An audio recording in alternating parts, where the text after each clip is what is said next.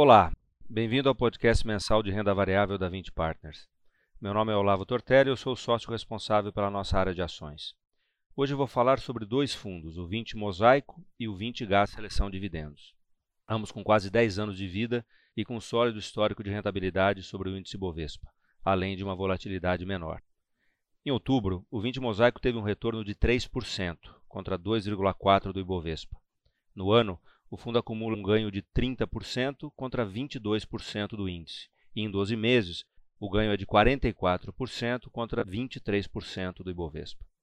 Nossa posição em Petrobras foi a que mais contribuiu positivamente no mês, com forte alta de 10%, explicada não somente pelo efeito combinado da apreciação do dólar e da alta do petróleo, como também pelo forte crescimento da produção em outubro.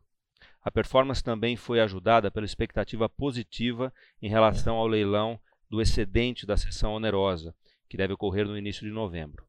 Do lado negativo, a CVC sofreu com a expectativa de resultados fracos no terceiro trimestre, justificados principalmente pelo preço mais alto das passagens aéreas e o efeito negativo do vazamento de óleo no Nordeste.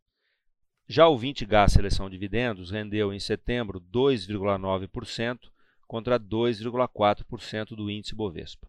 No ano, o fundo acumula uma valorização de 31%, contra 22% do índice, e em 12 meses o ganho é de 42% contra 23% do Ibovespa. A exemplo do que aconteceu no mosaico, a nossa posição em Petrobras também foi a que mais contribuiu positivamente, pelas razões já expostas.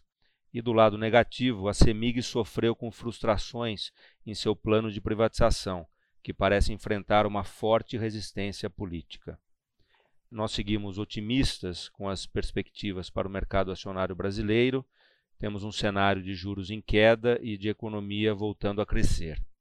Além disso, é importante destacar que a aprovação da reforma da Previdência foi muito importante para sinalizar a solvência do governo brasileiro a longo prazo, o que deve aumentar a confiança nos fundamentos da nossa economia, atraindo mais investimentos e estimulando um crescimento maior. As empresas estão mais enxutas e prontas para surfar essa nova onda de crescimento, aumentando suas margens de lucro e suas rentabilidades. Vale ressaltar também o ainda baixo nível de exposição à renda variável nos fundos de investimentos brasileiros, o que deve fazer com que a alocação em ações siga em alta, uma vez que o cenário de inflação controlada e juros baixos tende a permanecer pelos próximos anos. Terminamos por aqui. Agradeço a todos pela atenção e até o nosso próximo podcast.